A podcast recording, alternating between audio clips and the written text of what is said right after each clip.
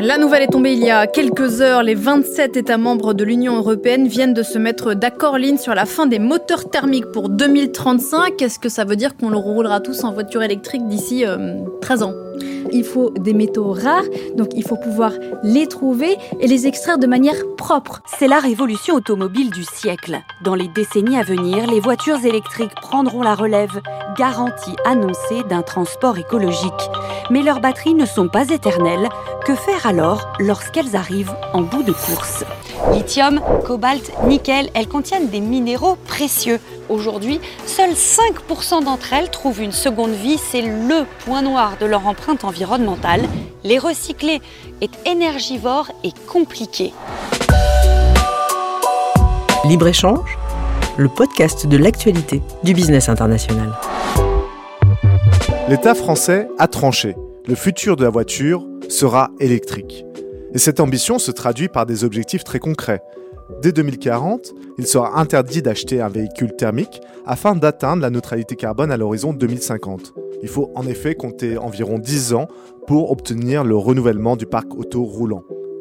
C'est sur cette ambition politique et les risques environnementaux d'un déploiement à grande échelle de la voiture électrique que porte ce nouveau numéro de libre-échange.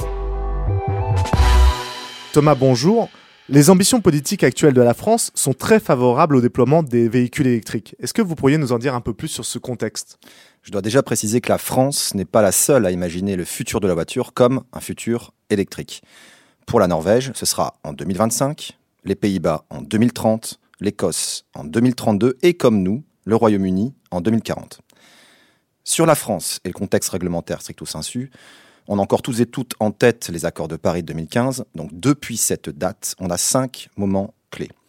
Un, en 2015, la loi de transition énergétique pour la croissance verte, qui va notamment créer les ZCR, ou zones à circulation restreinte, qui est un espace où seulement certains véhicules ont le droit de circuler.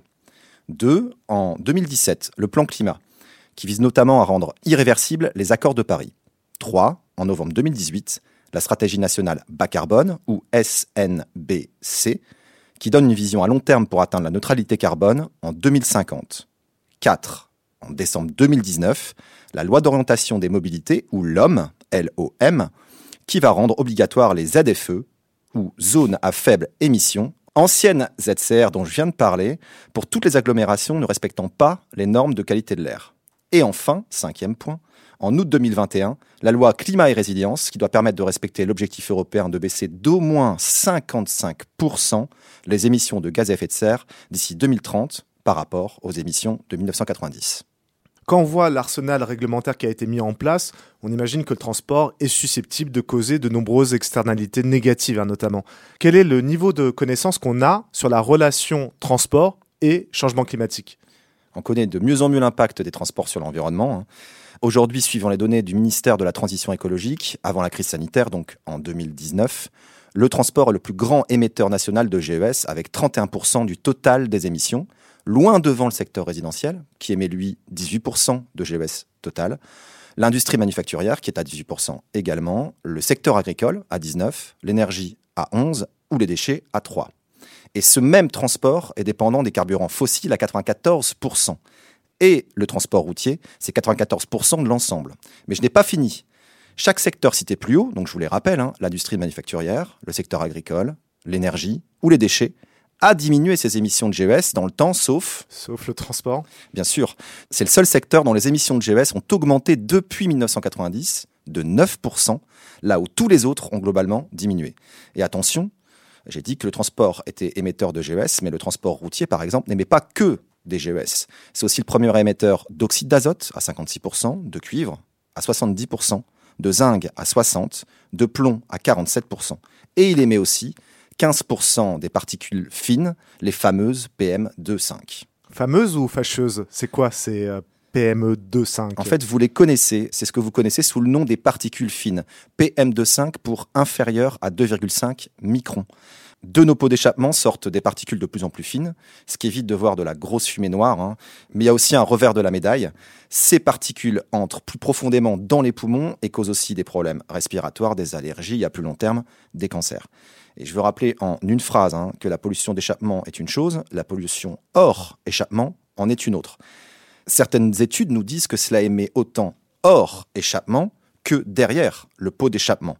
Il faut bien imaginer que l'usure des pneus, les plaquettes de frein, la boîte de vitesse entraînent aussi de la pollution. Et l'ADEME précise, en avril 2022, que plus de la moitié des particules fines proviennent de cette pollution hors échappement. Et ça a évidemment des conséquences. Pour l'organisme Santé publique France, les particules fines causent 40 000 décès par an. À vous écouter, Thomas, j'ai l'impression qu'on vient de franchir un cap grâce à des données de plus en plus précises et de plus en plus fines, si j'ose dire, qui nous permettent de comprendre et d'évaluer les impacts de nos modes de vie et de notre mobilité. Dans ce contexte, l'État est passé à l'action. Oui, les pouvoirs publics ont plusieurs instruments politiques en main, qu'ils peuvent d'ailleurs combiner, pour passer à l'action, comme vous dites. On peut noter principalement euh, la planification, c'est-à-dire une réflexion stratégique sur le très long terme. Que souhaite-t-on comme ville demain? Que souhaite-t-on comme transport demain Et comment coordonner par exemple urbanisme, transport et environnement? Deuxième type d'instrument, euh, l'instrument économique. L'État va jouer cette fois sur la fiscalité, sur les aides et sur les taxes pour envoyer des signaux et inciter à un changement de comportement. Troisième type d'instrument politique possible, l'instrument technologique, où il s'agira par exemple d'encourager le développement de nouveaux véhicules. Et bien sûr, un quatrième avec la réglementation, où les pouvoirs publics vont par exemple vouloir diminuer le niveau de bruit, diminuer les vitesses ou encore diminuer les émissions de pollution. Thomas, je vous propose de nous arrêter sur le point réglementaire, parce que c'est un impact très concret sur nos vies de tous les jours. Alors je peux vous proposer un, un rapide historique sur les normes euro des véhicules thermiques. Les normes européennes dites euro ont été mises en place en 1991 pour euh, limiter les émissions de GES. Elles sont numérotées de 0 à 6, 6 étant le maximum actuel, mais ça va encore évoluer bien entendu. Quand on passe d'un numéro à l'autre, ces normes sont de plus en plus restrictives et grosso modo, depuis 1991, on a gravi les échelons tous les 5 ans environ, avec en moyenne une division par deux des valeurs limites tolérées de certains polluants autre mesure qui a un impact sur le consommateur, ce sont toutes les incitations économiques. Oui, euh, l'État a mis en place plusieurs types d'aides, hein, notamment deux types d'aides pour l'acquisition de véhicules peu polluants. Le premier, c'est un bonus, donc une aide à l'achat ou à la location longue durée pour tout véhicule électrique, hydrogène ou hybride rechargeable neuf. Et un deuxième, une prime à la conversion, donc une aide en échange d'un véhicule plus vieux et plus polluant. Évidemment, je précise que euh, ces deux aides sont cumulables. Oui, et puis j'imagine qu'elles ont un impact concret sur les ventes. Alors ces lois sont entrées en vigueur en août 2020. Sur les sept premiers mois de l'année, donc avant août, on compte en moyenne 6% des ventes pour les véhicules électriques, hydrogène et hybrides rechargeables. Et on atteint en décembre, roulement de tambour, 17,5% des ventes. Si on prend cette fois une dynamique plus longue, entre 2005 et 2018, on passe en France de quelques dizaines à plus de 165 000 véhicules soit un multiplicateur par 1644. J'utilise la même base de données AIE pour Agence internationale de l'énergie. En France, ça représente 1,4% du marché des véhicules individuels. L'hybride, c'est 0,55. En Europe, l'électrique, c'est 1,2%, exactement comme l'hybride. Puis, à partir de 2018, j'ai mobilisé un autre indicateur, celui des nouvelles immatriculations et une nouvelle base de données, celle d'automobiles propres. En 2018, en France, on est sous la barre des 50 000 nouvelles immatriculations. En 2019, on est juste au-dessus. En 2020, on ajoute 180 000 véhicules. En 2021, on dépasse les 300 000 nouvelles immatriculations. Donc ça va vite. Et on peut s'en apercevoir aussi avec un autre exemple.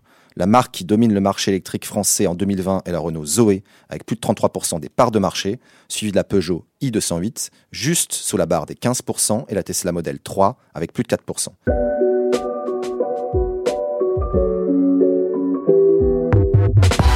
On saisit parfaitement la tendance, Thomas, mais euh, ça n'a d'intérêt et de pertinence que si en même temps le parc de véhicules euh, thermiques diminue.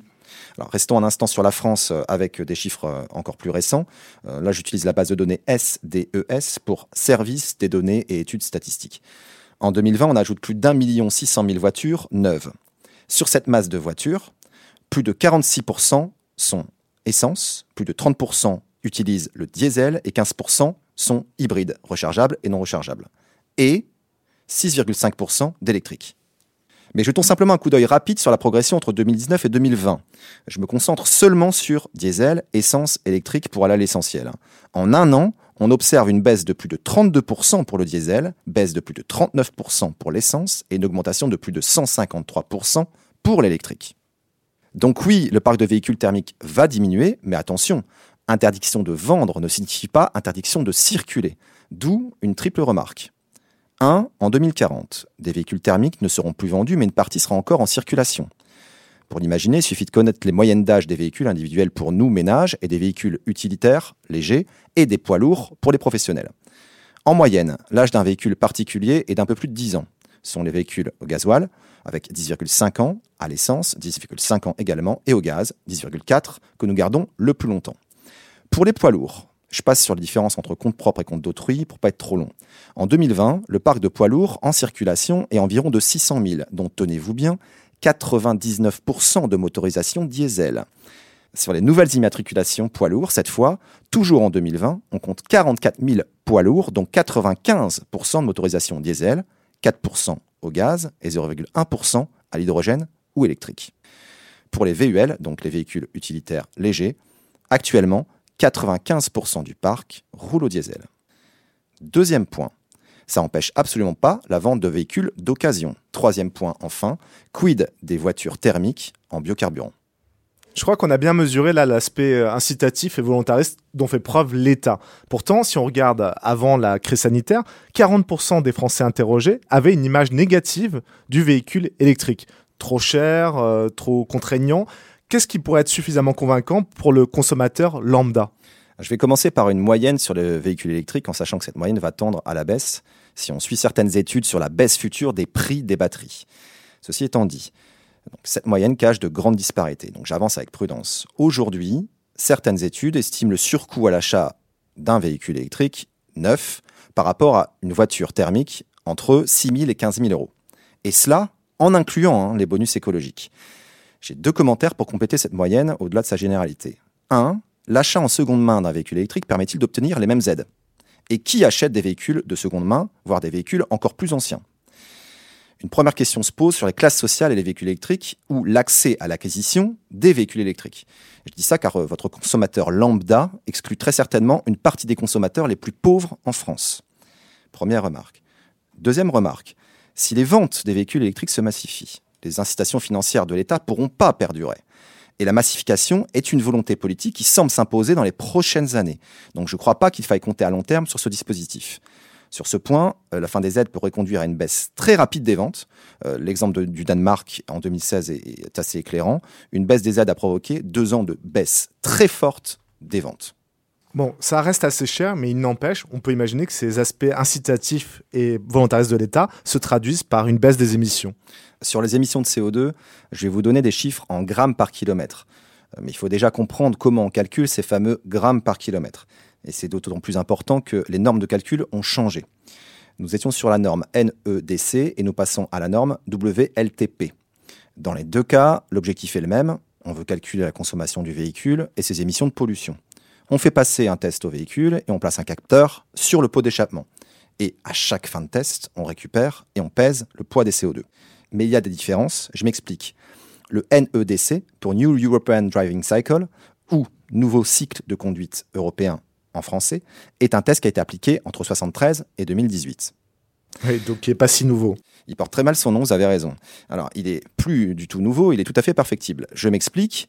Euh, le véhicule roulait en laboratoire pendant 11 km, à température constante, sur ce qu'on appelle un banc à rouleau. Ça durait 20 minutes. Il y avait un cycle où le véhicule accélérait, décélérait et passait différents paliers de vitesse. Mais ces changements de vitesse étaient extrêmement doux et on constatait des écarts entre les tests et la réalité qui étaient très importants.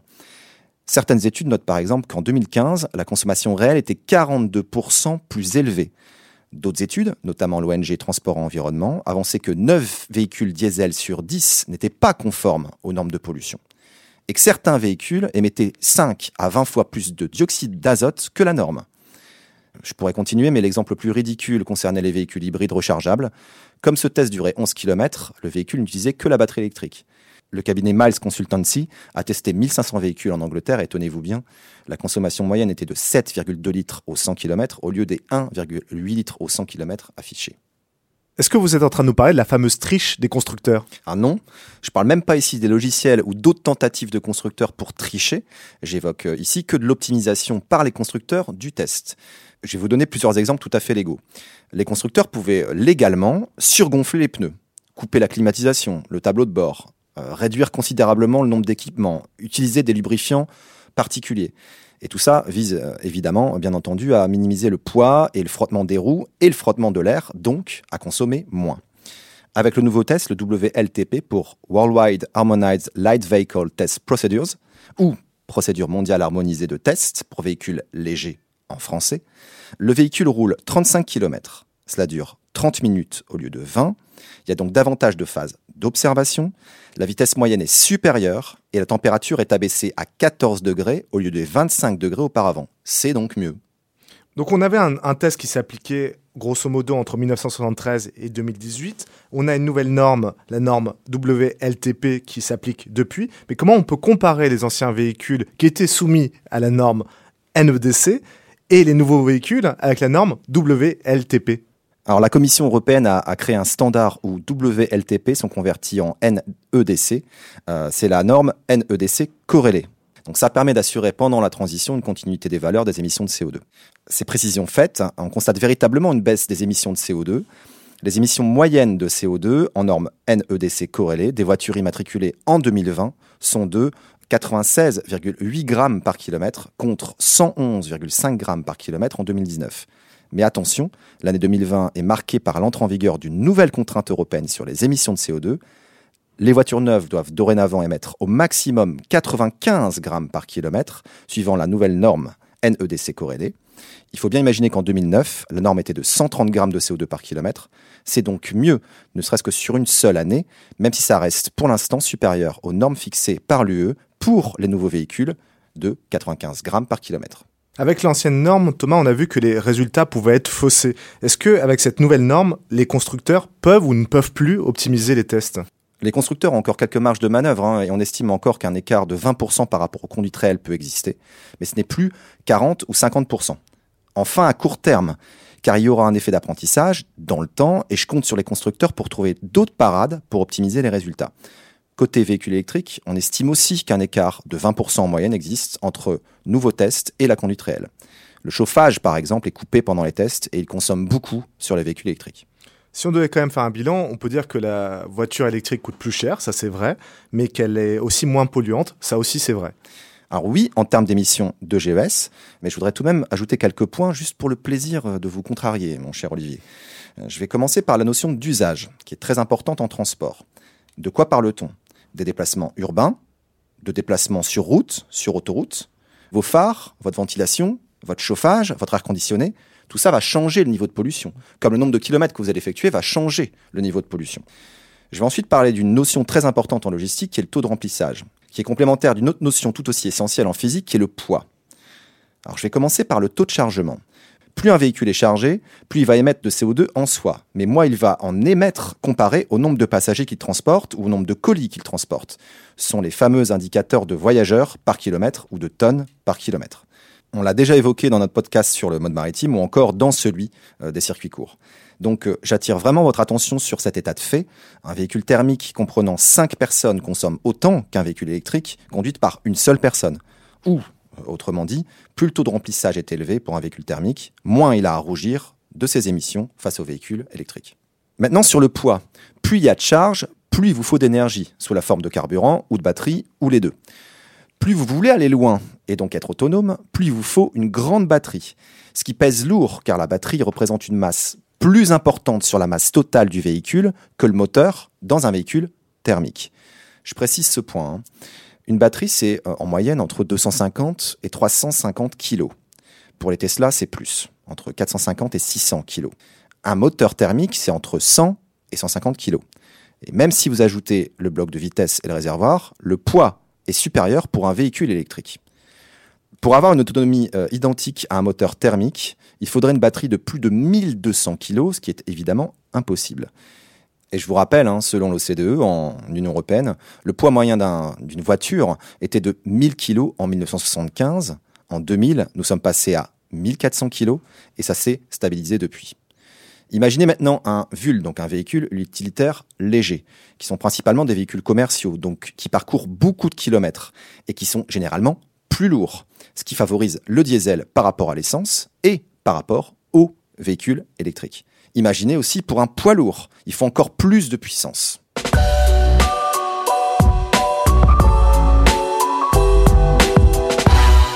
Ce que vous soulevez indirectement aussi, c'est la question de l'autonomie des batteries. On sait que ça a fait beaucoup polémique et justement, ça participe de la mauvaise image de la voiture électrique. Il faut des bornes de rechargement. Oui, je vais simplifier un peu car euh, toutes les bornes n'ont pas le même type de prise et ne sont pas compatibles avec tous les véhicules. Alors, je vais dire déjà quelques mots sur les recharges privées, parce que c'est une première contrainte. Hein. Pour l'instant, le déploiement des véhicules électriques est soumis à la recharge à domicile. Vous avez environ 40% des résidences principales françaises qui n'ont pas de parking. Donc ce taux est encore plus élevé dans la petite couronne de Paris, ce qui implique de mettre en œuvre des bornes dans les rues à proximité des habitations. Mais encore faut-il avoir de la place. Et rappeler que euh, ces nouvelles bornes vont encore artificialiser les sols. Bon, pour que le véhicule électrique se développe, vous avez aussi besoin de points de recharge publics cette fois, qui sont indispensables quand vous vous déplacez euh, de façon plus lointaine. Et uniquement sur ces points de recharge publics, on peut distinguer grosso modo des bornes classiques et des bornes rapides. La puissance délivrée n'est pas la même, donc le temps de chargement n'est évidemment pas le même. Dans le monde, en 2018, toujours suivant l'IAE, on est à plus de 530 000 bornes classiques et plus de 143 000 bornes rapides. 50 000 bornes en France, j'ai du mal à mesurer ce que ça représente. C'est beaucoup ou est-ce que c'est peu euh, en développement nécessaire? On peut comparer euh, ces fameux 50 000 points de recharge avec euh, les stations-service aujourd'hui en France. Donc, première remarque, nous étions à plus de 40 000 stations de service en 1980 et nous n'avons plus que 11 000 en 2020. Cette baisse est principalement due à la réduction des marges du secteur et à la concurrence aussi, euh, qui est très forte euh, de la grande distribution. Vous avez sans doute remarqué qu'il y a 20 ans, euh, les stations-service étaient associées à une marque d'entreprise pétrolière, alors qu'aujourd'hui, on retrouve davantage le nom d'un grand distributeur. Et les nouveaux usages, comme l'électrique, vont accentuer cette tendance. Mais la tendance était déjà là. Hein. Deux, Affinons la comparaison, on ne peut pas se dire 11 000 stations-service contre 50 000 bornes, l'électrique est en force. Là encore, c'est faux. Dans une station-service, vous n'avez évidemment pas qu'une pompe disponible, vous devez multiplier par 2, 3, 4 ou plus le nombre de pompes. Vous nous avez alerté sur l'artificialisation des sols. Est-ce qu'on peut se demander si c'est une bonne nouvelle, euh, ce développement des bornes? Alors, pas sûr, et d'autant que sur l'utilisation, euh, on a encore des difficultés. Donc, je vais me limiter à trois commentaires. Un, parlons des coûts. Dans une station-service, l'infrastructure, donc euh, la cuve, les pompes, les automates, etc., représente moins de 5% des coûts de revient du carburant. Pour le GNV, euh, c'est 30 à 40% du coût de revient. Pour l'électrique, c'est plus de 50%.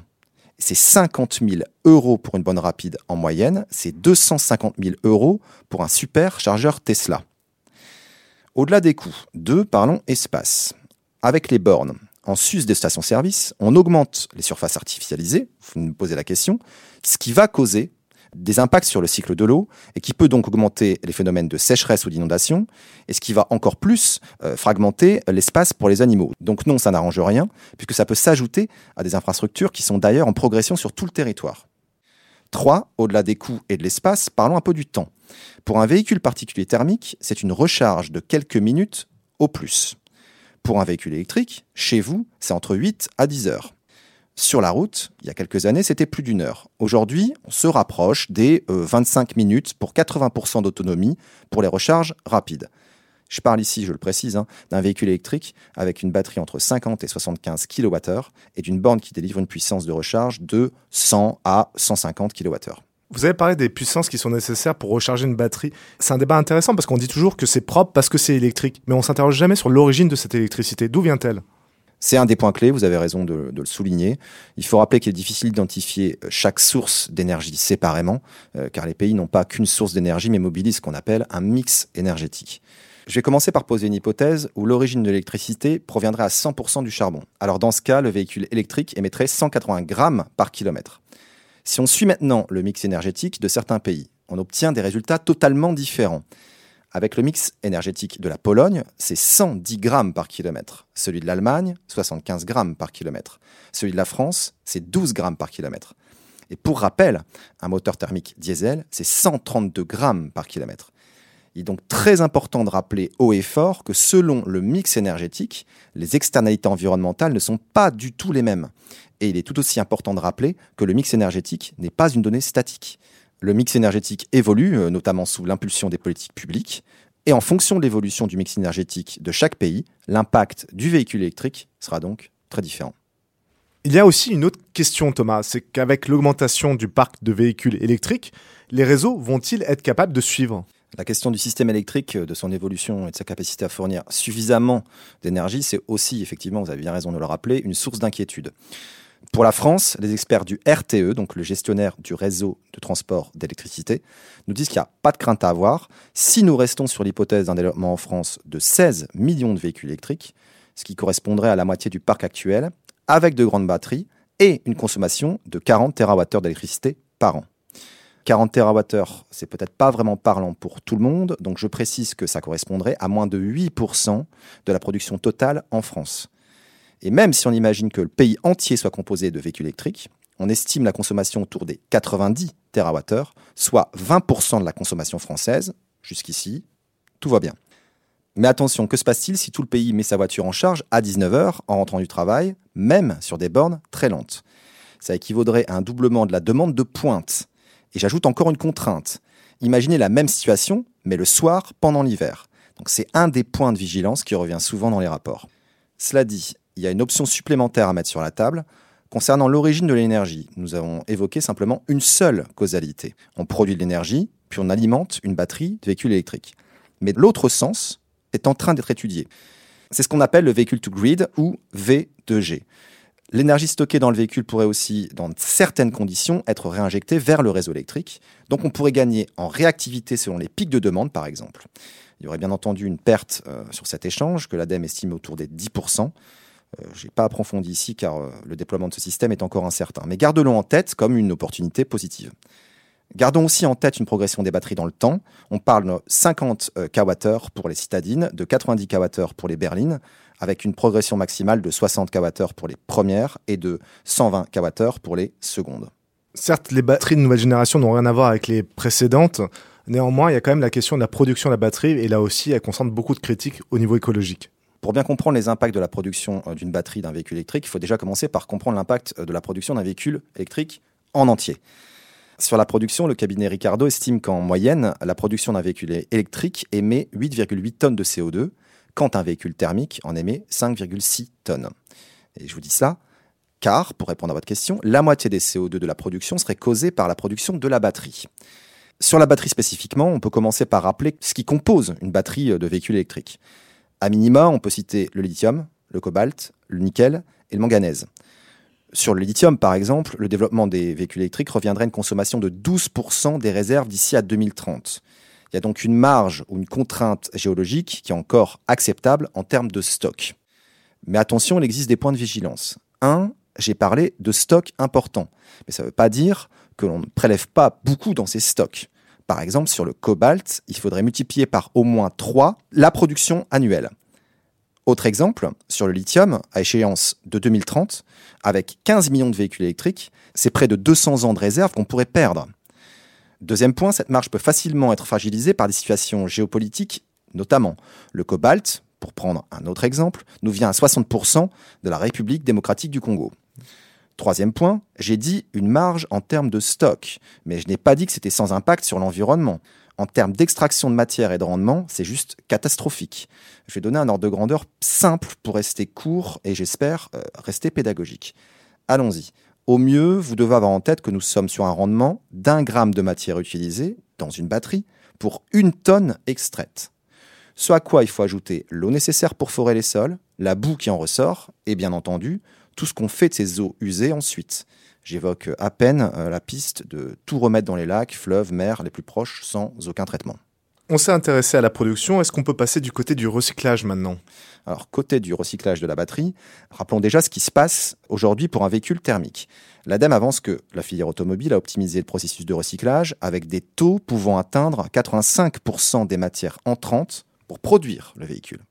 Oui, mais pour le véhicule électrique, il y a une spécificité, c'est justement cette fameuse batterie. Alors oui, et ce fameux recyclage est rendu complexe par ce qu'on appelle la dispersion des matériaux. Donc des matériaux trop petits et trop différents, ce qui facilite rien. Alors il y a tout de même des avancées réglementaires, hein, comme une loi depuis 2006 qui impose le recyclage de 50% de la masse des batteries lithium-ion. Il y a aussi des techniques qui sont de plus en plus connues et utilisées. Le PA, pour Environmental Protection Agency, a aussi précisé la liste des différentes techniques pour recycler les batteries des véhicules en fin de vie. Je passe rapidement sur les process hydro- et pyrométallurgiques ou encore sur le recyclage direct. Il y a aussi un process qu'il faut préciser. Le recyclage, c'est pas un recyclage en circuit fermé. Je m'explique. Ce qu'on récupère ne revient pas dans la production de nouvelles batteries. Il faut donc envisager ces matériaux recyclés d'une première batterie comme un impact évité dans d'autres secteurs, comme dans la chimie par exemple, puisque nous n'avons pas besoin d'extraire de nouveaux matériaux car ils proviennent des batteries. L'ADEME qualifie ce processus de crédit de recyclage.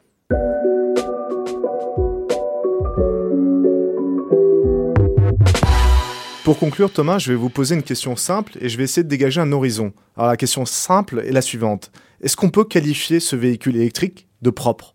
Et notre horizon, c'est cette technologie, est-ce qu'elle est capable de sauver le climat? C'est pas si simple, Olivier. Entre les évaluations euh, au pot d'échappement, ou celles plus larges euh, du réservoir à la roue, ou tank to wheel, ou les évaluations encore plus larges dites well to wheel, ou du puits à la roue en français, ou des évaluations qui sont encore plus larges du type ACV pour analyse sur les cycles de vie, les résultats seront totalement différents. On va donc insister sur euh, un point essentiel ici, hein, mais qui peut paraître tout à fait surprenant pour tous nos auditeurs. Même si on considère qu'un seul type d'évaluation, prenons par exemple les analyses sur le cycle de vie, et ce sur un même sujet comme le véhicule électrique, il est tout à fait fréquent que ça produise absolument pas les mêmes conclusions. Et c'est même tout à fait normal, puisque selon le nombre d'hypothèses, de scénarios, l'horizon temporel, les données qu'on va utiliser à un instant T pour évaluer le tout, tout ça va être euh, très différent. Si je dois insister maintenant sur trois points discriminants, ce serait 1. l'extraction des matières premières dont on a parlé, 2. l'origine de l'électricité, le fameux mix énergétique dont on a parlé, et 3. Euh, certainement pour un dernier, le taux de chargement ou le taux d'occupation des véhicules. Sur le taux d'occupation par exemple, l'économie circulaire est un angle d'attaque intellectuel qui me paraît intéressant.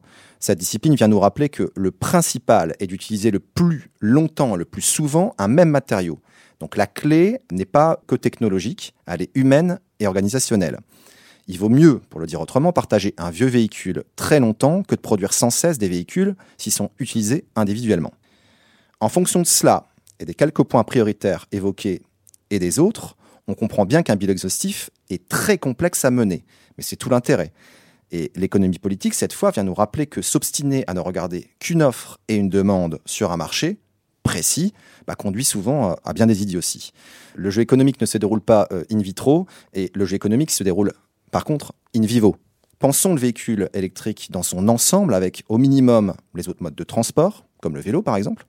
Incluons aussi euh, l'aménagement du territoire, l'urbanisme et les nouvelles formes de travail, avec le télétravail, par exemple, on aura peut-être euh, une possibilité de moins se déplacer en tant que voyageur. Ça, c'est environnemental. Mais l'impact social est aussi très important, car un véhicule électrique, comme tout type de véhicule, ne se crée pas ex nihilo. Il se développe avec un cadre politique, des infrastructures, des constructeurs et, évidemment, des travailleurs. Côté constructeur, par exemple, le cabinet Deloitte nous rappelle une, une. En 2030, on produirait trop de véhicules électriques par rapport à la demande le chiffre de 35 millions de véhicules électriques par an est évoqué face à une demande, tenez-vous bien, de 14 millions de véhicules électriques. Ce à quoi il faut ajouter les sources de profit actuelles pour les véhicules thermiques des constructeurs. 35% de la valeur totale des voitures provient de la fabrication des moteurs thermiques et des boîtes de vitesse. Dans un véhicule électrique, j'exagère à peine, on trouve ni l'un ni l'autre. C'est la batterie qui représente la plus grande part de la valeur ajoutée et qui va capter l'essentiel de cette production? Je vois plutôt ça du côté chinois que français, mais j'espère me tromper. Quel constructeur va donc survivre dans ces conditions? Et quel travailleur va-t-il rester ou résister? La question complémentaire est donc sans doute la suivante. S'il n'est pas sûr que cette technologie sauve le climat, cette technologie va-t-elle finalement sauver l'emploi? Merci Thomas, nous avons là de quoi nourrir nos futures discussions dans le libre-échange.